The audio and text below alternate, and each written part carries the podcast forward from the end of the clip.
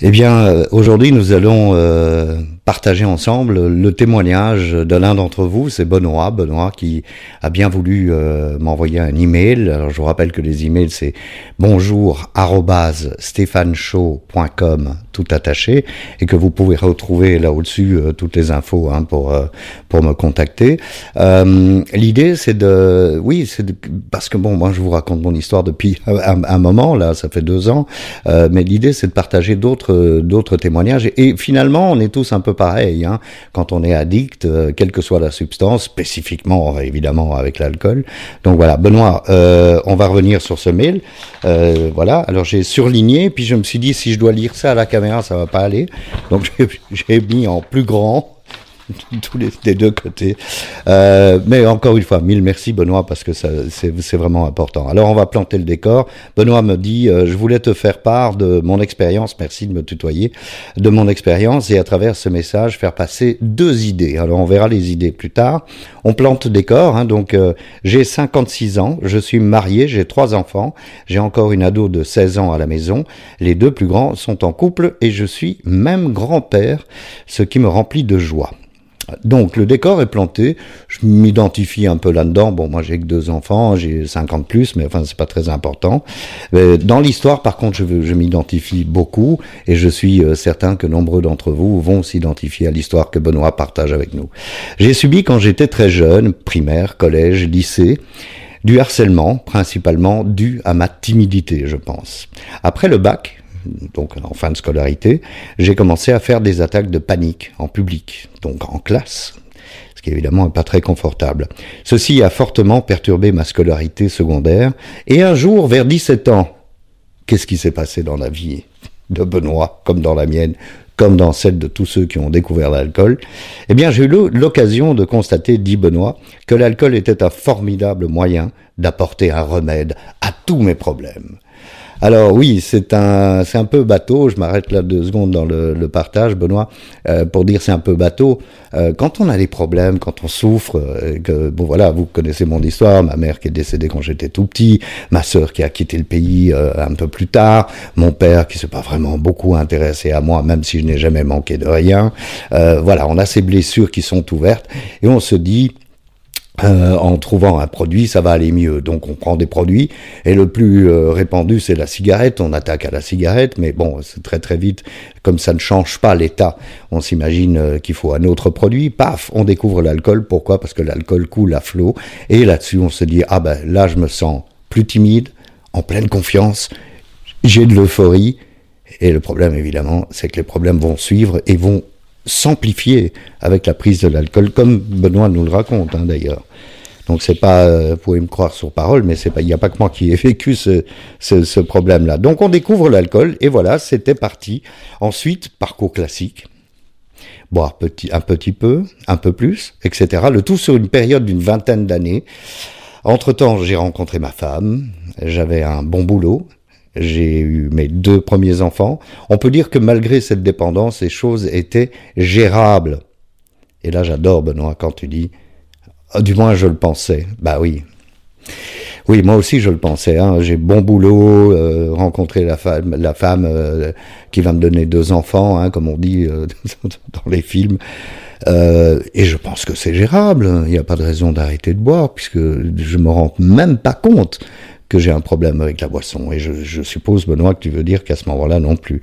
Par contre, les années 95-96, là, c'est grosse dépression, alcool au maximum. J'ai toujours mon boulot. Ma femme est là, malgré tout. Et euh, tout ce que je lui fais subir, dit Benoît. Et puis, hospitalisation. Bah oui, forcément, hein, on touche le fond à un moment. Mais vous allez voir, pas toujours tout de suite arrêt complet pendant 12 ans. Alors là, on, a, il faut visualiser une route euh, de consommation de produits, euh, de médicaments, d'alcool, de drogue, peu importe, ou d'une autre addiction. Et cette route, on va la quitter tout d'un coup et s'arrêter. Et la borne kilométrique à laquelle on est arrivé, eh bien, elle va nous servir à repartir si on rechute. C'est-à-dire qu'on ne rechute pas en repartant depuis le début. Tous les témoignages que j'ai entendus dans les associations, et notamment dans les associations 12 étapes, le disent, et c'est une vérité, c'est pour ça que je n'ai toujours pas rechuté, parce que ça me fait une peur dingue, euh, c'est on reprend exactement là où on a arrêté, et on continue à s'enfoncer de plus en plus. Et donc, après 12 années euh, d'arrêt complet, d'abstinence, Benoît, qu'est-ce qui lui arrive? Ben, Ce qu'on vient de raconter. Un jour, lors d'un mariage, 12 ans après, je pense que je suis plus fort que tout le monde et je bois une coupe de champagne. Je te laisse deviner la suite. Bah oui, Benoît. Moi, je n'ai pas encore euh, craqué et ça ne fait pas encore 12 ans que je suis abstinent.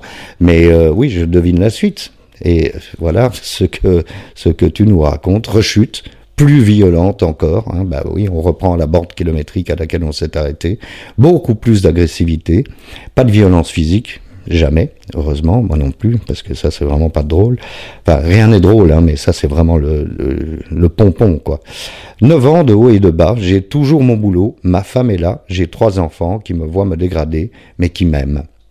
2019, fond du trou, quantité énorme. Donc c'est ce qu'on je partage avec Benoît. Benoît, moi aussi, hein, j'ai commencé par un verre de temps en temps. Ça s'est terminé par six bouteilles par jour.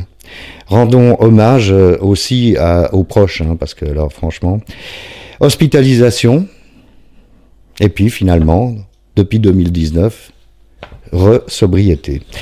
Premièrement, euh, nous dit Benoît, premièrement, je voudrais remercier mon entourage. Ils ont tellement souffert à cause de moi, mais ils sont restés aimants. Alors c'est vrai que nous sommes, nous, les alcooliques euh, et les addicts, souvent entourés de personnes juste fabuleuses, quoi, parce que vous restez, vous continuez à nous aimer envers et contre tout. Euh, j'ai renoué des liens forts avec ma femme, qui est une personne extraordinaire, dit Benoît. Mes enfants ne m'ont jamais abandonné, et cela m'a tellement aidé. Rendons hommage à ceux qui le méritent, et donc les proches, et ça c'est Benoît qui dit, hein, pas uniquement ses proches, les proches en général, les professionnels, parce que c'est important, sans vous, bah, on ne pourrait pas être aidé, et les associations. Ça, c'est la première idée, euh, c'est de ne pas oublier de rendre hommage. Hein. Benoît, j'ai bien compris, je, je, si c'est pas le cas, tu m'écris un petit mot. Hein.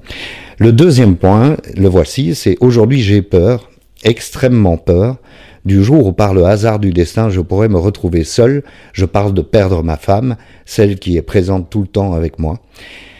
Parce que si un jour elle ne devait plus être là, je sais, je suis certain que je rechuterais instantanément et que j'en mourrais. C'est toujours Benoît qui parle. Donc la deuxième idée de ce partage de Benoît est, aujourd'hui je suis sobre par peur, peur de perdre mon entourage, peur de la mort de l'autre, peur de la solitude, de quoi est fait demain. Alors Benoît, comme je le disais euh, et comme je le dis toujours, je n'ai pas de conseils à donner, je ne donne pas de conseils. Euh, je partage par contre euh, cette idée que je, oui, je comprends qu'on puisse avoir peur. Moi, je me suis mis euh, la tête dans le, le, sable comme les autruches dans dans ma deuxième vie, dans ma vie d'abstinence. Euh, c'est ce que j'ai fait, mais pour la bonne cause, c'est-à-dire que je ne regarde pas ce qui va se passer demain, je regarde ce qui se passe aujourd'hui, et en fonction de ça, eh bien, tout va bien. Donc je ne pense pas que je pourrais perdre mes enfants demain ou ma nouvelle compagne demain. Je pense à aujourd'hui. Donc aujourd'hui, mes enfants sont toujours là. Ma compagne est toujours là. Je n'ai pas encore rechuté et je ne boirai pas aujourd'hui. Voilà comment moi je, je, fonctionne. Et je pense que Benoît, tu fonctionnes aussi comme ça. Et je pense que beaucoup d'entre vous qui regardez nos vidéos, euh, eh bien, vous fonctionnez de la même manière. Voilà, je voulais vraiment remercier Benoît, remercier euh, Jennifer euh, la semaine dernière et remercier toutes les Christine et Christian euh, qui vont partager. Hein, ce sont les prénoms que je vais utiliser pour ceux qui préfèrent rester complètement anonymes. Euh, donc n'hésitez pas, je vous en prie, envoyez-moi vos témoignages. Faisons tout ça ensemble. On sera toujours beaucoup plus fort ensemble que tout seul. Et puis je pense euh, honnêtement qu'il n'y a pas de honte. Euh, la seule honte qu'on peut avoir, c'est de rester dans le déni et de continuer à avoir une vie où on fait du mal autour de soi et où on finit par se faire du mal à soi-même et à en mourir. Voilà, merci mille fois. On se retrouve la semaine prochaine. À la semaine prochaine. Au revoir.